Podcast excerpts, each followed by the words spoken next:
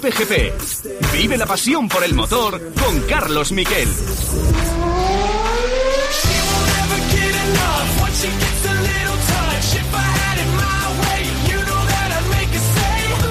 Hola, ¿qué tal? Buenas tardes, bienvenidos a Cope GP. Vaya fin de semana que tenemos de Fórmula 1 y vaya fin de semana que tenemos de Cope GP. Primera entrega, sábado, la que vamos a vivir en la próxima hora de radio. Después vendrá la hora Maldini con el gran Fernando Evangelio y con Maldini. Hablarán de fútbol, de fútbol internacional y espero luego contaros eh, ya en tiempo de juego de seis y media a siete y media lo que pueda pasar, eh, mejor dicho, a las siete y media de la tarde, cuando termine, en los libres 3 de la carrera de Miami. El Gran Premio del Futuro. Es una reunión de VIPs con carreras de por medio. 6.000 personas a 10.000 euros por cabeza. Esos son 60 millones de euros.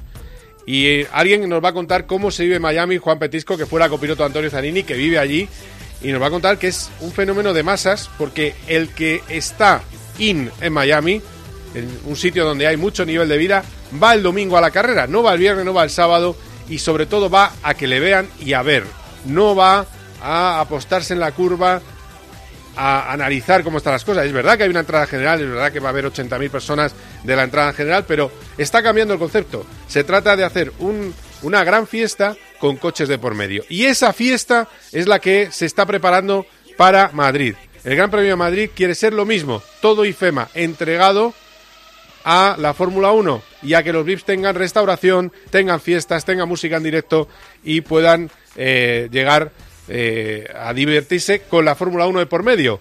De hecho, el promotor, el hombre que parece que va a poner el dinero, el otro día lo contaba en tiempo de juego Paco González, es Stephen Ross, que es el mismo promotor de la carrera de Miami que es el dueño de los Miami Dolphins y también es el hombre que está detrás del Mutua Madrid Open. La historia es esa, ganar dinero con los invitados porque es el gran punto de encuentro y la gran fiesta, no eh, solo con los grandes aficionados. Es otro concepto, lo hablaremos con eh, Juan Petisco que está allí, iremos a Miami, pero vamos antes, antes de todo, vamos con lo de siempre, con lo clásico de este programa, con los titulares.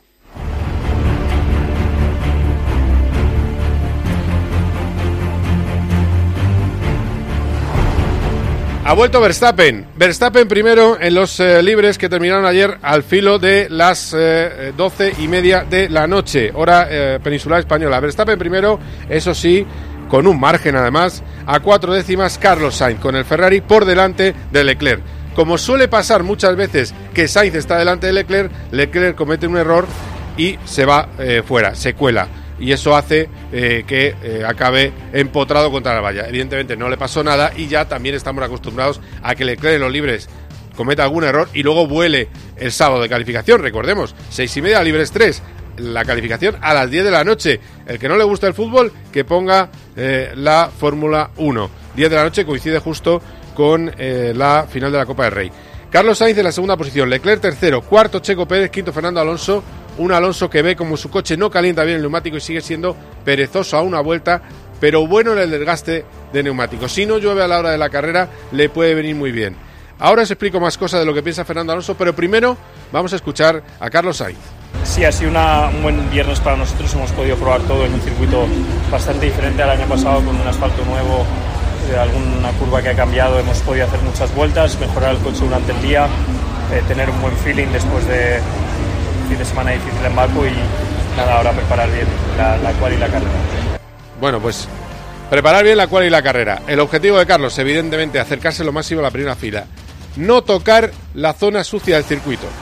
Es que, cuidado que no está sucia, está sucísima.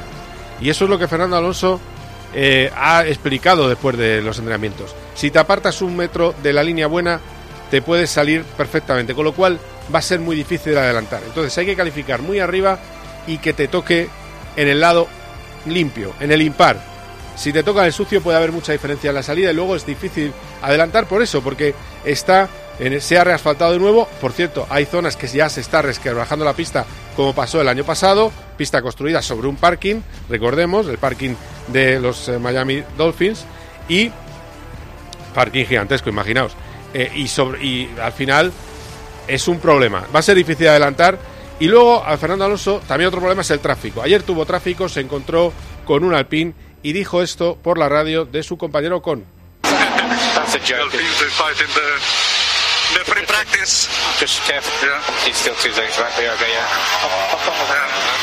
You will run a flying lap. The knock on didn't get out of the way.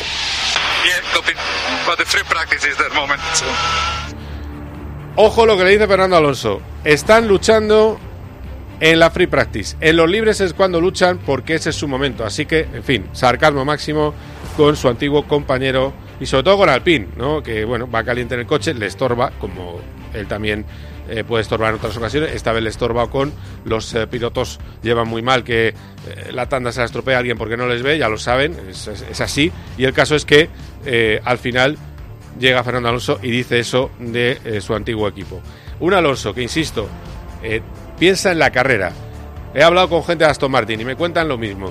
No, eh, porque claro, la preocupación que es que Aston Martin no evoluciona tanto, de momento no está evolucionando tanto como los grandes de la Fórmula 1, ni como Ferrari, ni como Mercedes, ni como Red Bull, porque Red Bull ahora está teniendo los beneficios del kit aerodinámico que metió en Bakú. Red Bull ahora está ganando tres décimas por vuelta en un circuito donde importa mucho más la aerodinámica de lo que vimos en Bakú, que es un circuito más de tracción, más de eh, suspensiones. Lo que me cuentan desde Aston Martin, confiamos en la carrera, que es donde se dan dos puntos, y es verdad que a lo mejor podemos estar un poco más atrás el sábado, pero el domingo podemos hacer valer esa virtud que tiene el monoplaza. Por otra parte, ya os digo, no va a haber un gran kit aerodinámico de eh, Aston Martin para la próxima carrera. En Imola no lo hay. Va a haber uno muy grande de Mercedes, va a haber uno bastante importante de Ferrari y no va a haber de Aston Martin porque la política ha cambiado. Aston Martin va a llevar poco a poco lo que vayan teniendo disponible y a lo largo de toda la temporada, con lo cual no hay un sitio donde vayan a cambiar las cosas. Así lo ha explicado Dan Fallows, que es el director técnico del equipo de Fernando Alonso y Lance Stroll. Eh, you, you're absolutely right that for sprint events it's, it's difficult to bring significant upgrades because as Tiene razón, es difícil. En Bakú no tenía sentido traer grandes mejoras porque no había tiempo para probarlas. Um, Nuestro plan es traer evoluciones más pequeñas y ponerlas en cuanto estén listas en lugar de traer un gran pack de novedades en una carrera determinada. So that's really what we're planning.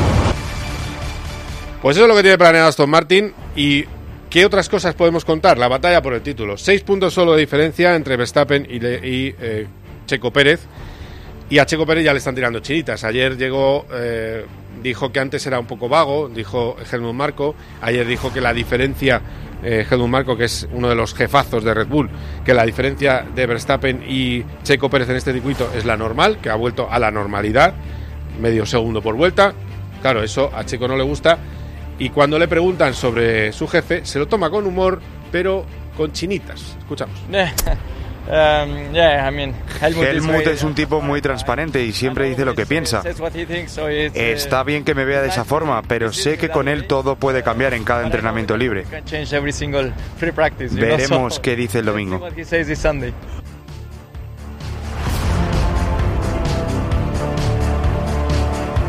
Además, ¿qué cosas tenemos en Miami? Aparte de muchos VIPs y mucha gente eh, y mucha fiesta, lo que tenemos es a Alex Palou.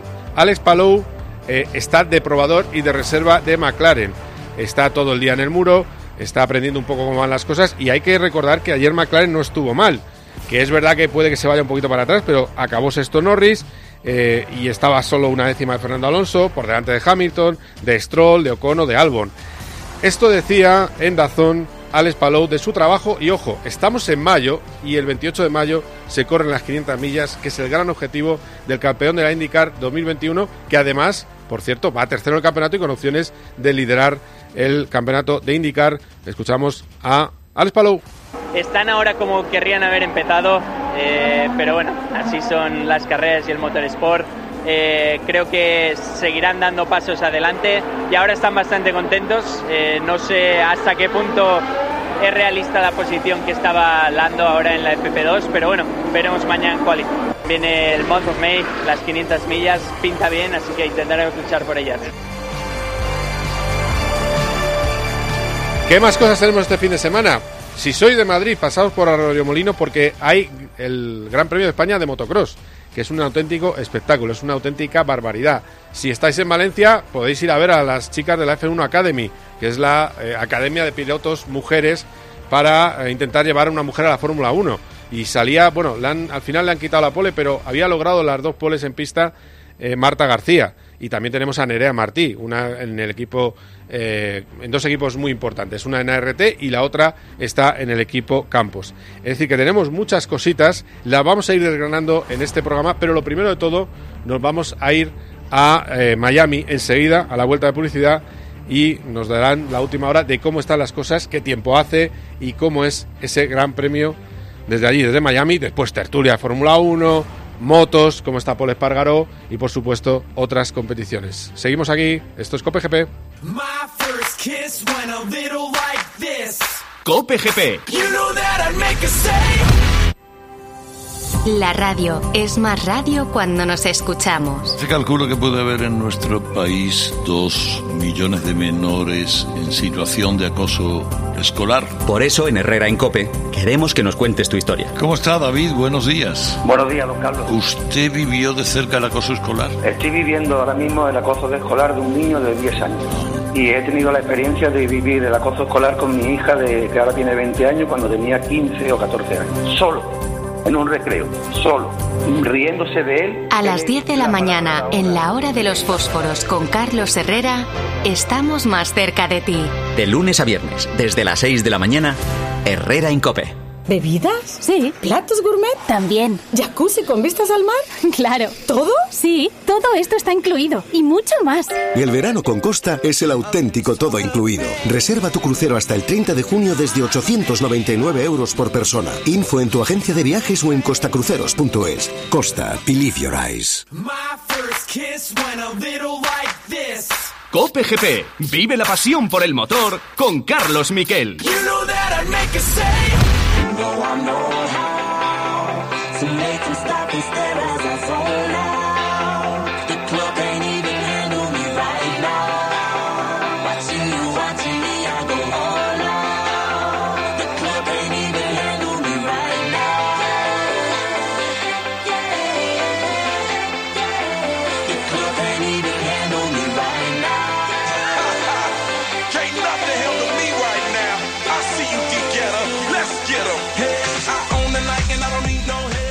Bueno, pues nos vamos a Miami. Allí tenemos a un buen amigo de la casa, eh, que fuera copiloto de, de Antonio Zanini, que es un hombre que tiene múltiples negocios en Miami y que está en el Gran Premio eh, de eh, la capital. Bueno, no, la capital no es Miami, por cierto, del sitio más turístico de Florida, porque no es la capital del estado de Miami. Es Juan Betisco. Hola, Juan, ¿qué tal? Buenas tardes, ¿cómo estás? Hola, buenas tardes, buenos días desde aquí. Buenos días, ¿qué hora tienes ahí? Que no- a mí me gusta mucho esa cosa que es más antigua que el TVO, pero me gusta para que la gente lo sepa. Bueno, aquí son seis horas menos. Aquí no, no, muy pronto, son las 10 y 20 van a ser. Ah, 10 y vale. 20 de la mañana. 10 y 17, eso es. Eh, ¿Y cómo está el tiempo? Porque hay preocupación con la posibilidad de tormentas para el sábado y domingo. O sea, para esta, ta- perdón, Bueno, para esta tarde del sábado y para mañana domingo. Eh, Ha hecho mucho calor estos dos días de atrás, entonces cuando hace un calor, mu- mucho calor durante varios días, al tercer, cuarto día suele haber tormentas, pero son más bien hacia la noche, cuando, o sea, las 6 de la tarde o así.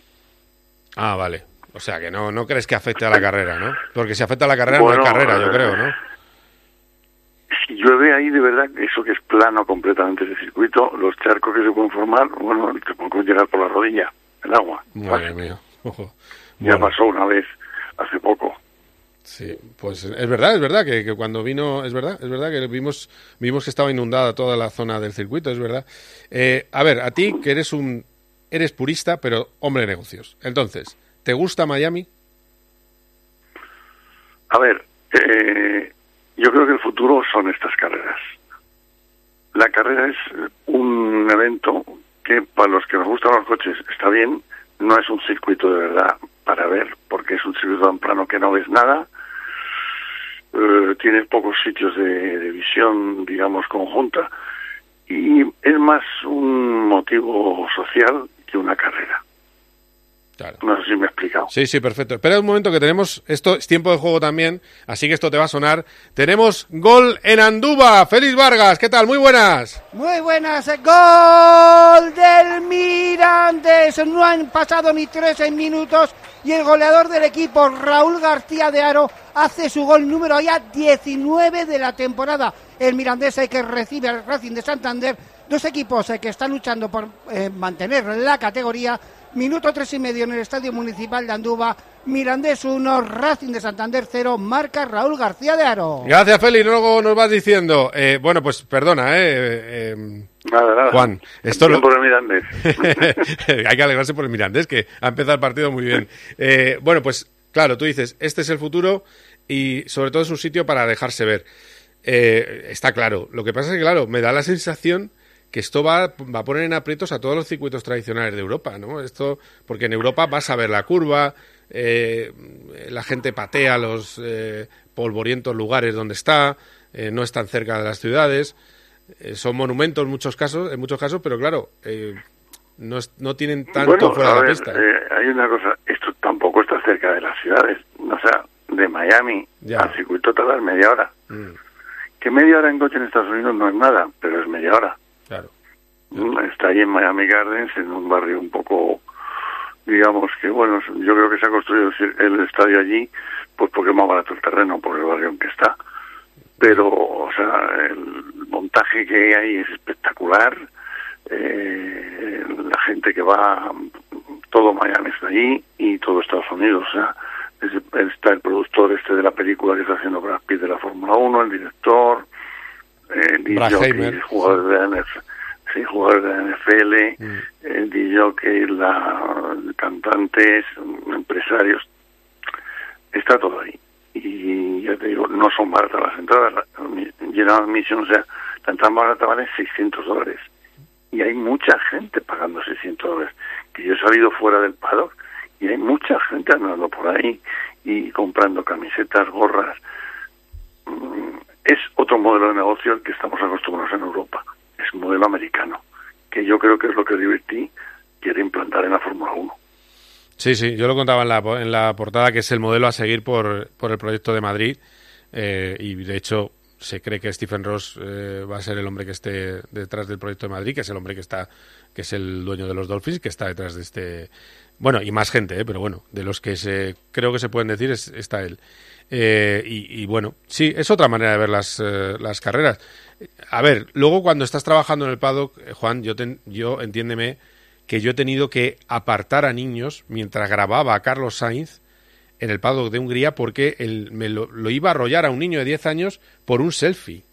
Es decir, nosotros decíamos, vamos a reservar la mejor curva y el aficionado de ahora voy a ver si tengo la entrada de paddock para tener en mi colección de selfies, que muchas veces ni abren, voy a tener la foto de mi ídolo que veo en Netflix.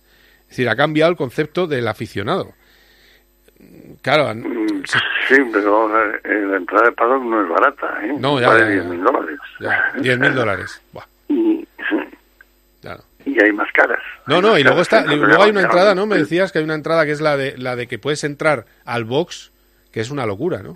Se llama, se llma el Pit Garage. Sí. Es una entrada que tiene Fórmula 1 que vale 30 mil dólares. 30 mil dólares por persona.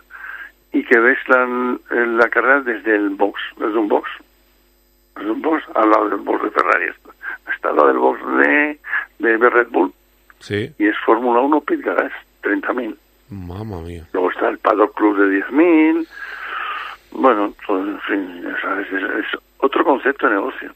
La tribuna vale 1.500 dólares. Si tú pones una tribuna, la más barata, 1.500 dólares, en Montmeló no sé cuántas venderías. No, nada, nada. Mm, Nada, nada. Y, de hecho, bueno, la, la más barata de Las Vegas, no ves la pista. Y en Las Vegas ya se, se vamos, lo ha dicho Sky Alemania, que hay una entrada vendida de un millón de dólares, que no sé qué tendrá, que te dan por un millón de dólares. Supongo que será la suite eh, más cara del hotel más caro, eh, en fin, tendrá todo tipo bueno, de accesorios. esos son, pa- esos son paquetes que te venden de el viaje, ir en helicóptero al circo ahí, el hotel y todo. O sea, no, no es solamente la entrada de la carrera. Claro, claro, claro. claro. No, Pero no. ya te digo, aquí va más la gente a ser vista y a mirar que a ver la carrera. Porque es que además la carrera se ve donde mejor se ve es en la televisión, ya lo sabes tú. Sí, eso es verdad. Y hay pantallas enormes por todos los lados del paddock y la gente se pone a ver a Carrey porque es que no accedes a verla en pista. O sea, para verla en pista tienes que comprar una tribuna. Claro. O tienes que comprar un paddock club. O sea, mm, es, es otro concepto. Este circuito es muy plano, no tiene subidas y bajadas entonces no tienes perspectiva, o sea, no puedes ver la carrera a lo lejos. Pero, y, y esto que dicen que, que, en Estados Unidos, lo decía Domenicali, tú que, tú que vives a tiempo parcial allí, eh, la Fórmula 1 ha mejorado mucho su repercusión. Eh, hablaba de que uno de cada cuatro eh, seguidores nuevos, o sea, uno de cada cuatro seguidores se han eh, metido, con la- han entrado en la Fórmula 1 en los últimos cuatro años y que hay un 40% de seguidores, eh, de seguidoras, de, mujeres. ¿Tú de verdad notas eso? Es decir, yo, otra, yo otras veces yo he ido a los grandes premios de Estados Unidos y era la clandestinidad. Es decir, yo- nosotros estábamos allí como podíamos estar, podía estar, yo qué sé, otra cosa. Pero, A ver, si yo he, andado- yo he estado andando por, por la parte de, digamos, de la Peluso, que se llama Peluso en, ese- en Europa, que es el de General Mission aquí, y la gente sabe de coches y le gustan y sabe quién es Red Bull y quién es Mercedes, quién es Hamilton, o sea, saben de todo. El problema que tiene la Fórmula 1 es lo mismo en Estados Unidos, es el mismo que tienen deportes como el soccer, que llaman aquí el fútbol, etcétera, es que mm, la carrera dura mucho rato. ¿Por qué te lo digo? Porque no hay donde poner anuncios. Aquí todos los deportes tienen se para mucho, o sea, NFL, NBA, béisbol, cada 10, 8 o 10 minutos paran y se paran pero un ratito y las televisiones ponen anuncios. Tú no vas a parar una carrera de Fórmula 1 para poner anuncios porque justo cuando pones anuncios es cuando se sale Hamilton. claro, claro. Ni vas a parar un partido de soccer porque justo cuando paras para poner anuncios es cuando es penalti. Ese es el tema que hay con la televisión en Estados Unidos y los deportes de larga duración como son estos. Sí, por eso la obsesión al sprint un poco de Liberty, ¿no? De, de poner sprints por, por doquier en, la- en el Mundial. Eh, quieren poner 10 carreras al sprint porque consideran que el público pide eh, carreras más cortas. Pero claro, por otro lado no pueden dejar de lado al público de siempre. Entonces tienen ahí esa dicotomía, ¿no? Es un poco es un poco así la, la situación. Eh, muy bien, En pues... el tema deportivo dime. sí, y en el tema empresarial este es el futuro, ya te lo digo yo. Mm. Bueno, pues como si, pero no se extra más, porque es que entonces está en Singapur es lo mismo. Sí, sí, es lo mismo. Y, y Sí, en, sí. y en- y en Austin es exactamente lo mismo. En Austin igual. Y en, y en Las Vegas va a ser lo mismo. Y es a lo que va el deporte y cuando sea Madrid va a ser de este tipo de ese tipo de evento, no va a ser una carrera en Jarama o en Montmeló o en Spa. Ya, sí, sí, sí. Sí, sí, habrá que, pensar en eso, en, en- en un infema entregado a los, a los invitados. Y, y es verdad que es que, que tiene cualidad en Madrid desde ese punto de vista. Está más cerca que, que el norte de Miami de Miami. Es decir, que bueno, vamos a ver Exacto. mucho más. Vas a- vas a poder ir en metro a las carreras. Sí. Ojo, que cuando que, que hagan esto no quiere decir que no haya tribunas para público y que no haya público que venga. Ya. Me imagino que en Madrid no pondrán 1.500 la tribuna, No, no, no. pero que también se va, a poder- se va a poder ir en autobús y en metro a las carreras. O sea, Sí, sí, si se hace Madrid, bueno, yo creo que se hará.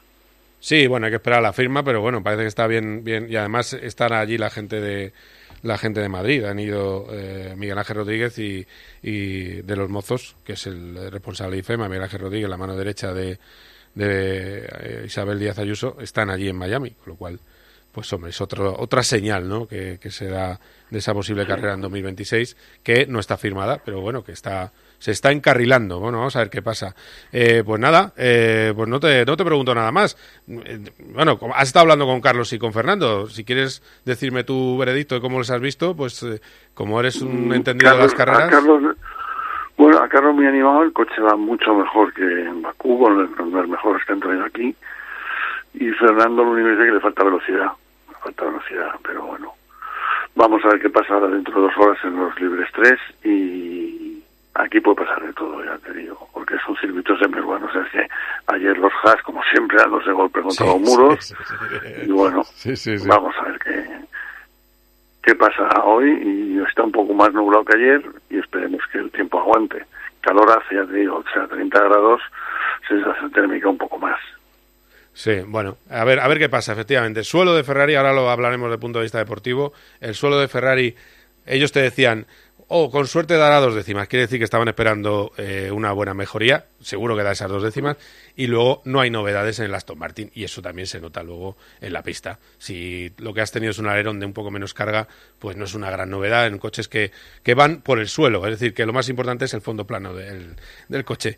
Pues, eh, pues oye. y más aquí, y más aquí que tienes una recta que se hace eterna, ¿eh?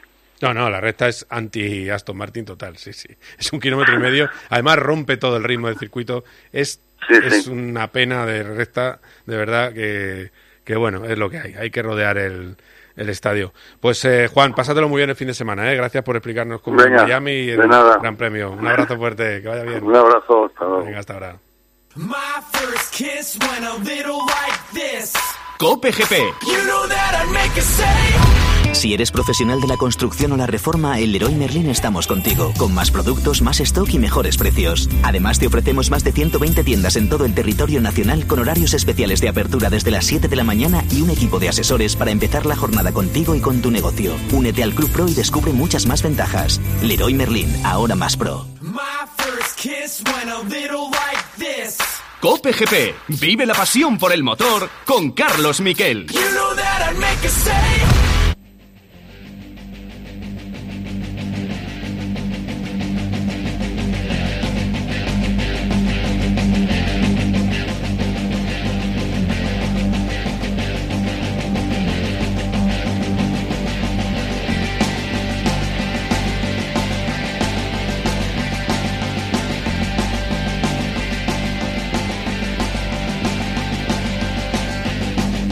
Bueno, pues eh, hablamos y analizamos. Ahora toca el momento del análisis después de la información, cómo despierta Miami, lo que puede pasar.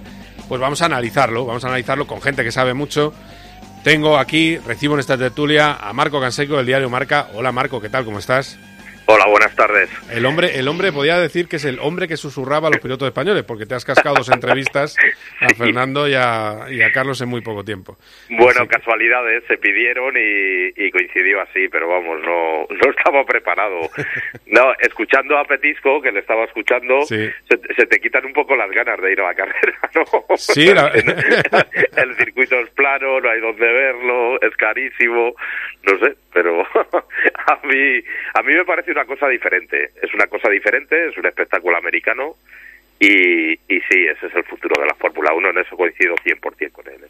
Sí, la verdad es que sí. Eh, por ahí por ahí van los tiros. eh, pero sí, sí. Y además, eh, es que tú ves el circuito y cuando llegan a la lenta que, no le, que le molesta a los pilotos y a mí... A mí las zonas que molestan a los pilotos me gustan porque normalmente se chocan. Eso también tengo que decirte. Pasan cosas en las zonas. Me, me acuerdo de aquella, de aquella chicane que había en Singapur que era, que era tremenda, que era una locura. Que por supuesto protestaron porque cada vez que un grande quitaron, y la sí. quitaron, claro, la protestan, la quitan, con lo cual se acaba la personalidad de Singapur, ya todas de 90 grados.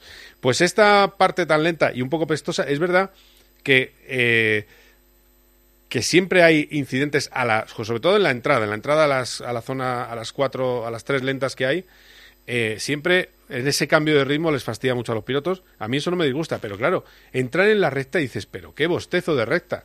Si es Sí. que es que no es que no va a ningún lado, pero bueno, eh, ahora seguimos hablando de esto. Eh, por supuesto, también tengo aquí a el compañero de Dazón, Miguel Portillo. Hola Miguel, ¿cómo estás? Carlos Miquel, ¿qué tal? ¿Cómo estás? Canseco, eh, siempre Muy- muy a, la vanguardia, ¿eh? estáis ahí a tope. Sí, estaba, estaba, mira, ahora pensé que entrabas con autotune, que eras una especie de, de cantante no, de reggaetón, de reggaetón. Reggaetón es No, eh, te, de podría haber, fútbol. te podría haber hab- hablado british porque estoy recién aterrizado, que podría haber ido a la coronación de Carlos III, pero no. He estado Mm. haciendo otra cosa por ahí interesante. Sí, has estado en el, has vivido los libres. Yo lo voy a decir. Es que, claro, me lo has dicho en privado. pues, has vivido los libres de los libres 1. No, los libres 1 y 2. Y dos. Los viviste Sí. en Enston, en el box virtual, en el eh, garaje virtual del equipo Alpine. Entonces ahora nos Es- vas a contar todo lo que puedas contar porque es, es apasionante eh, que estés ahí en ese en algo que en realidad deberían prohibir, todo se ha dicho, porque, porque es una pasada, porque es un equipo extendido en la, en la fábrica. Y añado a este eh, selecto grupo a Fabio Marchi del mundo deportivo, el hombre que cierra las ruedas de pre- las salas de prensa de todo lo que ocurra. Hola Fabio, ¿cómo estás? ¿Qué tal? ¿Qué tal, chicos? ¿Cómo estáis? Ya, ya, ya es costumbre esto de cortarme el día de gimnasio, ¿eh? Eh, y para entrar en la tertulia, que también te lo compro, también te lo compro. Es verdad, es que otro día me puso la, la foto de él esperando a entrar al gimnasio. Me parece que no entraste ese día tampoco, es verdad. Bueno, lo No, siento. claro. De todas maneras, si es que un gimnasio, ¿qué es? Para que la gente... Si ya estás, ma- estás mazado, Fabio, no si te estás hace falta. mazado, no te hace falta base en moto, gafas de sol, Ah, es un tío, un tío tendencia, hombre, ¿no? El flequillo, tal, nada, nada, magnífico. Eh, además, el, gimnasio, eh, es que a mí, a mí me irrita mucho. Yo he ido al gimnasio y la verdad es que me, me pongo una mala uva que no puedo más. Porque claro, algún día habrá que explicar a la gente que hay gente en los gimnasios que le gusta lavarse los dientes desnudos. Y dice, ¿por qué tienes que estar en bolas Espera, ¿a qué gimnasio vas? para, para lavarte los A ver dientes? si eso no será una sauna. o No, no, no, es un gimnasio normal, un gimnasio normal. Yo no voy al tuyo, eh, Carlos. Yo no, No, voy al no, tuyo. yo, yo alucino, ¿no? Es que, es que es alucinante. Pero bueno, es que, no, pero, en fin, bueno, ya no sigo por ahí, no sigo, no os preocupéis. Eh, bueno, a ver, preguntas que voy a lanzar. Lo hablábamos un poco eh, ahora, lo- al terminar con, con Juan, y es que Aston Martin tiene que mejorar. Lo que pasa es que os he traído, a la portada he traído un testimonio muy interesante de Dan Falos de este mismo fin de semana que dice que traerán poco a poco, que no va a haber una gran evolución en una carrera determinada, con lo cual la gran evolución que ellos mismos decían que iba a haber para Imola no la va a haber en Imola. En un, eh, con lo cual en Imola pueden sufrir bastante, pero bueno, vamos a ver qué es lo que van poniendo. Dicen que cuando tengan las piezas disponibles las van a ir poniendo en el coche, que tienen un plan de evoluciones y lo van a seguir, pero que no van a hacer un gran día de vamos a meter aquí eh, todo lo que hay. La historia es esa. La 33 se aleja porque evolucionan más Ferrari, Mercedes, Red Bull. Ah, bueno, la 33 va a tener unos sitios y ya se vio al principio de temporada, yo creo que determinados, que van a ser circuitos los muy revirados. Y ahí lo dijo ya Mike Crack, en Mónaco es, un, es una opción. Aquí se presentaba como una buena opción porque tiene recta pero tiene bastante zona lenta y que el equilibrio les iba a lo mejor, eh, pero ya se ve que están un pelín atrás. A- ayer sufrió sobre todo, me fijo más en Stroll y sufrió más de que en las carreras anteriores. Fernando al final saca el tiempo, pero también le costaba, ¿eh? Sí, de, Tenía de- que- de sexta tenía- vuelta creo que lo hizo. Sí, tenía que meter la vuelta perfecta para acercarse y para subir. No era como en las primeras carreras, que de principio ya estaba arriba, entre los dos, tres primeros en libres y, y no le bajaba a nadie de ahí. Y luego, y bueno, a ver, Aston Martin no está acostumbrado a estar en esta carrera. Es normal que en esta carrera de evoluciones, el año pasado metieron una, que fue la de los pontones de Barcelona, y luego el alerón de baja carga el eh, no no era de baja carga bueno un alerón que tenía los rulos atrás Que le quitaron, sí, que lo le prohibieron. quitaron Sí. que tenía dos cilindros en, la- en los extremos y creo que fueron todas las novedades de Aston Martin en todo el año o sea hay que ver de dónde se viene qué tipo de equipo es y sí eh, eh, hay que hay que tener un poco ellos están contentos porque están siguen estando por encima de las mejores expectativas iniciales así que yo me quedo con eso también ¿eh? Sí, sí, sí. Eh, ¿qué- ¿Cómo lo veis vosotros, eh, Fabio, Miguel? Dale, Miguel. Miguel, Miguel se ha... Miguel Bueno, no está. Empiezo, empiezo yo. Yo, Dale yo sigo pensando que hay, que hay que tener calma.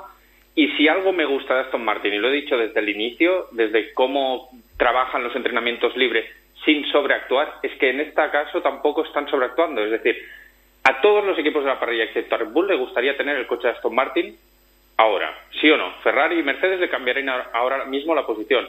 Ferrari y Mercedes tienen mucha más necesidad de mejorar ya. Y Aston Martin no está sobreactuando, está siguiendo su plan y eso a mí me da confianza. Eh, ya, lo, ya lo dijeron hace semanas que introducirían mejoras a medida que las, que las tendrían, no un gran paquete, sino poco a poco a, medida que salieran de la fábrica. Eh, están siguiendo su plan y a ver dónde le lleva, pero mm, yo sinceramente eh, estoy con Marco en que los circuitos revirados tipo Mónaco puede dar la sorpresa y por ejemplo en este tipo de trazados o, o se vio en Bakú que quizá, quizá aquí le cueste un poco más eh, calentar las gomas para la clasificación y le salga el tiempo en la sexta vuelta, pero eh, eso en, en carrera con la temperatura que se espera, yo sin duda es que no dudo en que Alonso es favorito para el podio delante de Ferrari. Entonces, tampoco hay que ser alarmistas. No, no, Esperemos no, pero, y- y pero, dejemos- pero si es que el problema es que hemos trabajar. puesto un cartel en nuestras cabezas que dice que va a ganar Alonso.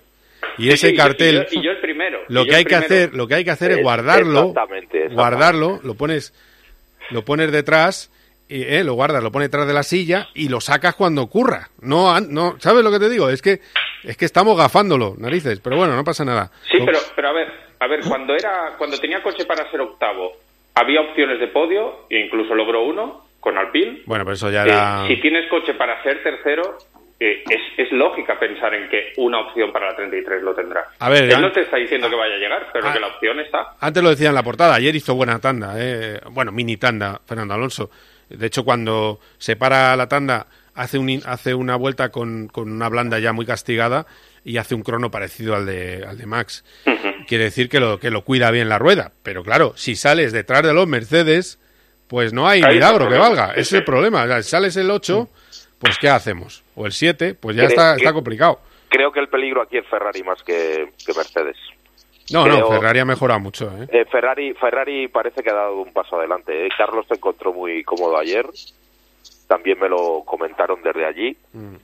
Y, y es que además eh, Leclerc se vio forzado cuando Carlos está muy muy bien y se encuentra eh, a gusto y tal. Leclerc fuerza para estar a la altura, quiere acabar por delante y acaba fuera pista. Es un clásico de Leclerc. Eh, por- El- Sí, sí. Eh, Porti, mucha, mucha gente achaca el problema al nuevo alerón de... Es un clásico, sí. Es que fíjate que esas mismas palabras las he dicho yo en la portada. Bueno, eh, eh, me gusta que estemos de acuerdo, Marco, y, y yo a veces. Eh, a, a lo que voy, eh, Miguel Portillo, tú también ves que se está quedando frenada la evolución. Os voy a dar otro dato. Eh, el dato es que si tú comparas las vueltas de ayer, la mejor o los mejores parciales de Verstappen, de Sainz y de Alonso, eh, Verstappen es el más rápido en todo lo que sea una recta. Cualquier atisbo de recta, Verstappen es el más rápido y es un 45% de la vuelta. Sainz es el más rápido en el 23,5, especialmente en algún es en algún tramito de aceleración, es decir, de tracción después de curva y luego en las eh, en la 1, 2 y 3 también va muy rápido el eh, el Ferrari. Y luego Fernando Alonso es muy rápido con su Aston Martin, el más rápido, en el 31% de la vuelta, es decir, Sainz es en el 23, pero en ese 23 es muy, muy rápido, en ese 23,5% de la vuelta.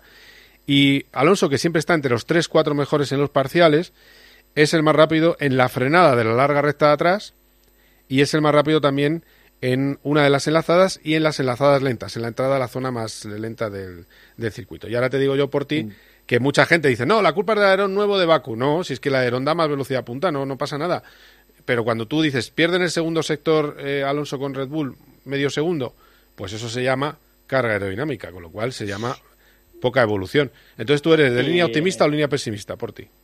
Pues, pues la realidad es que el resto de equipos juegan y que Ferrari haya estado tan mal con esa alta degradación y que Mercedes no haya estado a la altura es más de mérito del resto que mérito de, de Aston Martin, ¿no? Deberían estar todos mucho más compactos. Es la primera vez que he visto a Alonso con rabia desde el inicio de la temporada.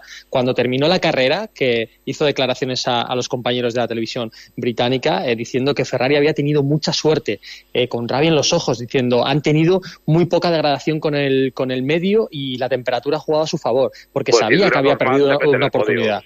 Con dos Claro, vueltas más había exacto. metido. Si él clasifica- Acabó la carrera cuando empezaba a decaer Leclerc, justamente. Ahí empezaba a Exacto. bajar, sí. Mm. Y si hubiera clasificado bien, también estaría en el podio. Y puede que sea una de sus últimas oportunidades, porque si tenemos una situación normal, Ferrari está solucionando sus problemas de gomas y ayer lo dijo otra vez Fernando, nuestro fuerte es la carrera. Y claro, si en la, car- si en la clasificación se te cuela un Mercedes, se te cuela un Ferrari, adiós a toda la estrategia. Tú tienes que salir como mucho cuarto, porque como te metes en la pelea con los Ferrari, aunque vayan más lentos, te van a fastidiar la, la estrategia y la carrera seguro.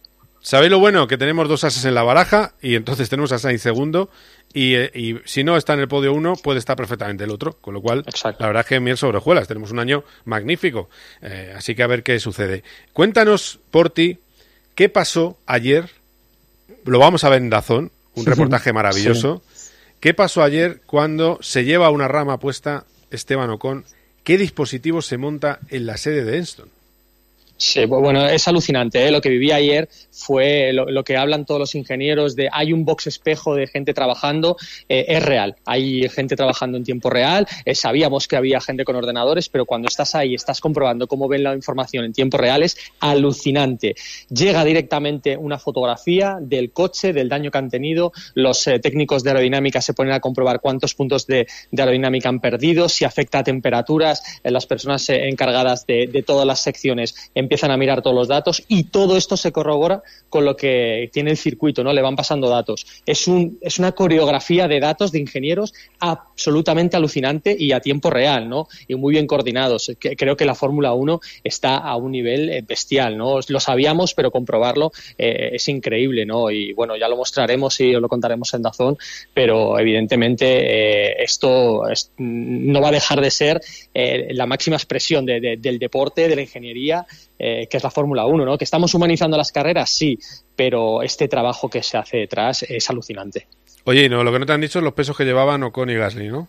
No, de hecho lo que me dijeron es nos han fastidiado la tanda larga dos veces por dos banderas rojas y que estaba todo el mundo bastante perdido porque eh, mm, aun habiendo una hora de entrenamiento no es mucho para los equipos. Esa tanda larga les fastidió a todos. Así que ojalá haya sorpresas con el rendimiento de las gomas y, y alguno tenga que buscar una, una estrategia distinta, ¿no? Yo soy partidario de que no haya entrenamientos infinitos. Eh, queremos que haya un poco de incertidumbre ¿no? en la carrera. Si tú sabes perfectamente que la goma blanda te dura X vueltas y, y que tienes que tirar a este ritmo, pues ¿para qué? ¿no? Para eso que corre la inteligencia artificial. Bueno, pues os voy a decir que os mojéis. Eh, ya para terminar, la porra. ¿Quién eh, el podio y posición de los españoles en la carrera de Miami? Eh, bueno, ¿quién gana? Verstappen. Segundo Sainz, tercero Alonso. ¡Hala, venga! Ah. Primer podio doble de la historia. Venga, lo firmamos. ¿Dónde hay que firmar? Eh, Alguno va a ser, ¿eh? Alguno, Alguno va a ser. alguno debería ser, sí, efectivamente. Sí, sí, Y ojalá llegue la 34 eh, del automovilismo español para Sainz también, que firmó la 33, ¿no? Sí, sí, sí, que hizo la 33 en Silverstone, la de, la de España. Claro, La claro, de- claro, claro. O sea, que, que llegue victorias para los españoles. Efectivamente, y la de Fernando Alonso sería una ilusión tremenda, como hemos contado. Venga, siguiente apuesta. Eh, segundo y tercero, ha dicho Marco. Marqui. Fabio, el marrón Eh, para ti. Eh, Y- Yo creo que Verstappen primero, pero segundo no me mojo mucho y lo- la duda está en, en que los neumáticos aquí son un punto más duros que, que en Bakú.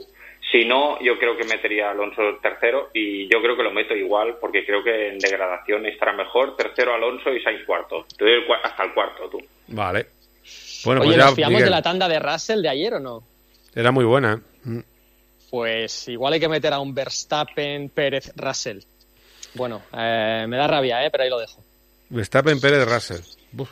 Mercedes sube Ya, mucho el sábado últimamente, ¿eh? No, no, Eh, es que- es que- sí, totalmente. Eh, De Australia Que sí, se que colaron allí de la nada, no estaban, parecía que no estaban, como aquí, y de repente estaban segundo o tercero. ¿eh? A ver, yo... Y ayer estuvieron comparando diferentes salas y tal, o sea, Sí, estaban, sí. estaban trabajando un poco en y la tenían sombra. parafina, tenían parafina en el coche, Red Bull tenía parafina por el suelo, han- ya tienen una evolución del canal que va por debajo del, del pontón, entre el suelo y el pontón.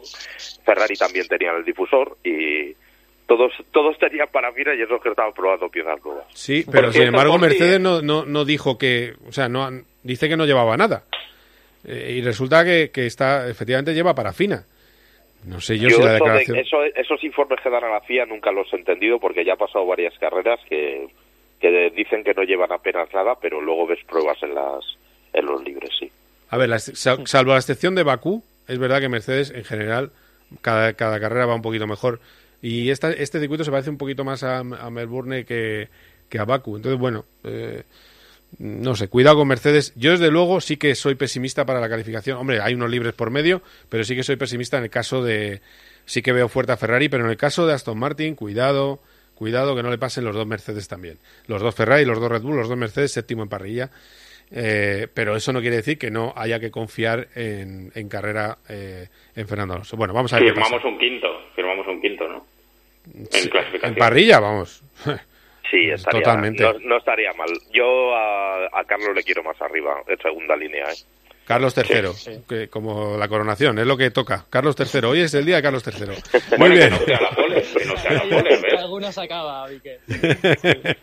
bueno, chicos, pues que ha sido un placer ¿eh? hablar de Fórmula 1 con vosotros, como siempre. Así que eh, seguiremos en contacto, a ver qué nos escuchamos. Qué, qué nos depara este fin de semana de Miami. Eh, ah, por cierto, darme rápido, nota del trazado. Eh, Marco. Yo el año pasado le puse un 5 sobre 10, este año se han hecho alguna modificación, el asfalto era muy malo, se han puesto protecciones donde no había, le doy un 6 sobre 10. ¿Por ti? Un 7, ¿no? Un notable, no está mal. No- me falta todavía un poquito de pedigrí y que, que las carreras sean más igualadas, pero joder, no está mal.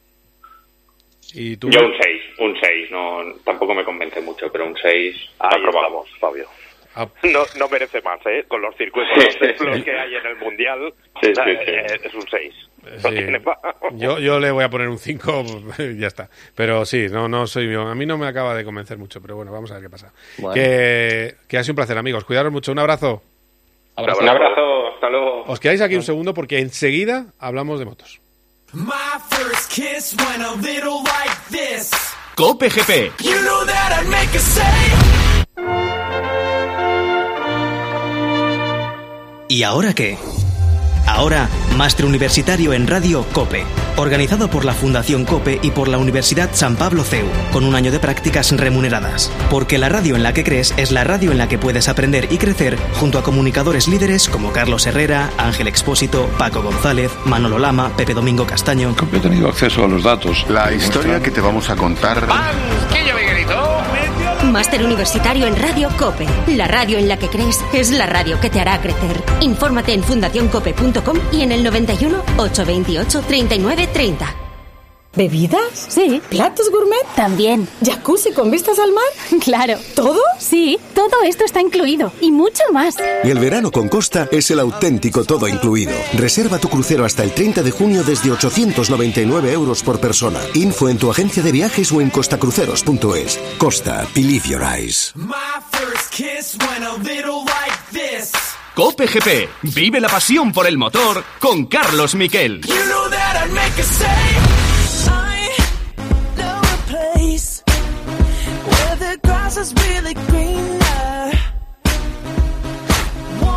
Por cierto, que no se me olvide, conexión con Anduba. Félix Vargas, ha habido novedades, ¿no? En el Mirandés Racing de Santander.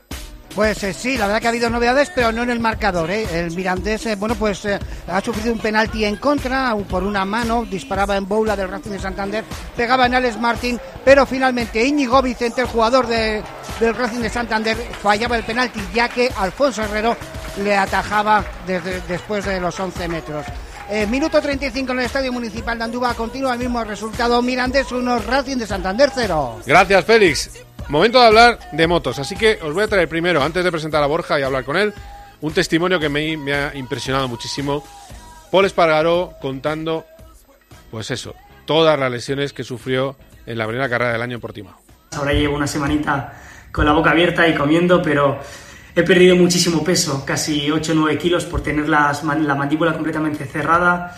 Estoy en pesos o he estado en pesos de 125, ahora en esta semana he cogido algo de peso, pero realmente esto lo lleva muy mal, eh, pero ya veis que ya tengo bastante abertura y movilidad en la musculatura de la mandíbula. Eh, bueno, me partí la mandíbula por aquí y por aquí, ya veis la cicatriz también, pero el doctor Arcas hizo un buen trabajo y poco a poco pues he ido recuperando la movilidad y después de la operación pues sí que tengo algún torrillo por aquí, pero, pero ya estoy comiendo con normalidad, así que esto es lo que más agradezco. Eh, a todos vosotros que me habéis mandado muchos mensajes de ánimo, de apoyo y sois mi combustible para seguir creyendo y, y tener ganas de volverme a subir a la moto. Pues gracias a todos, que es lo que acababa diciendo eh, Paul Espargaró, que además relataba que tiene tres costillas rotas, que tiene varias vértebras fracturadas, eh, que también tenía una pérdida de sensibilidad. Bueno, ha estado con él eh, en Andorra y nos puede contar cómo la ha encontrado. Borja González, hola Borja, ¿cómo estás? ¿Qué tal, Carlos? ¿Cómo está Paul? Bien, bien, bastante mejor, bastante mejor. Eh, no tiene nada que ver con, con lo que vi en, en el hospital y lo que vi luego más tarde eh, todavía en Barcelona. Ya haciendo muchísima rehabilitación, sobre todo ya se centró en, la, en, la, una de las vértebras principalmente. Y, y bueno, pues intento descontar los días como hacen todos los, bueno, y hacen los pilotos, supongo que todos los deportistas, para acelerar al máximo la recuperación e intentar volver a, a subirse a la moto. Pero bueno, le decía, el, el salto lo dio cuando le quitaron la, la lo que le mantenía la, la boca cerrada, una serie de alambres eh, que hacía que no podía comer, básicamente solo tomaba sopas, algún puré, beber líquidos y eso pues le ha hecho perder mucha, mucho peso y ahora ya pues haya recuperado la alegría de poder de poder comer, de empezar a, a ganar peso y bueno, pues está en, en esa digamos segunda fase, no sé si ya casi última fase de la recuperación. Eh, son 8 kilos, me parece que dice que, vea que ha llegado a perder. Ah. De alguien que estaba delgado, o sea, no, no evidentemente es mucho. Eh, pero de luego el ánimo es magnífico, supongo que es lo que te has encontrado tú. Eh, y, y él, en sus cálculos, ¿cuándo cree que puede volver? Que los cálculos siempre son más locos que la realidad. Bueno, no, no, no, no quiere pensarlo demasiado. Llega la semana que viene, hay una carrera y luego hay tres semanas de, de parón. Y yo creo que en ese parón de tres semanas que va a haber entre el Gran Premio de Francia y el Gran Premio de Italia ya podrá valorar realmente cómo evoluciona y ver eh, si puede volver pues antes de que, de que llegue el parón veraniego, que hay tres pruebas, que son la Italia, eh, Sachsenring y Assen en las tres seguidas, o se tiene que esperar ya agosto. Pero bueno, él, está en ese proceso de cuenta atrás y, y me imagino que después de, de Le Mans, cuando pasen las dos semanas primeras que hay después del Gran Premio de Francia, que es la siguiente cita, ahí ya tendrá un, un cálculo más atinado, pero bueno, al haber una lesión de vértebra, una lesión en la espalda, digamos tiene que ser más cauto y, los médicos tienen que irlo controlando para, para hacer para tener un regreso con garantía, lo que pasa es que, claro, yo también es consciente de que va a regresar pues con mucho tiempo perdido con respecto a la competencia y con una necesidad de, de plantearse por lo menos el- la primera parada que haga, el primer gran premio, planteárselo un poco en modo pretemporada, que es muy difícil con el actual formato de MotoGP. Desde luego, con una auténtica locura que, por cierto, hemos tenido, eh, sigue de baja Bastianini, que es una cosa tremenda, eh, que nadie, es verdad que nadie le dio importancia, pero fíjate qué pedazo de lesión tiene.